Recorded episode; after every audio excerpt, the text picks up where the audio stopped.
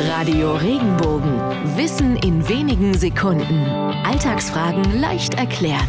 Wer zuerst kommt, malt zuerst. Der frühe Bauer fängt das Mehl. Zu Zeiten der Steinmühlen mussten sich die Bauern mit ihrem Getreide vor der Mühle anstellen und ihnen wurde dann nacheinander das Korn gemahlen. Wer zuerst da war, hat sein Mehl natürlich auch als erster wiederbekommen und konnte eher wieder nach Hause gehen. Tja, und die Bauern, die später kamen, mussten eben warten.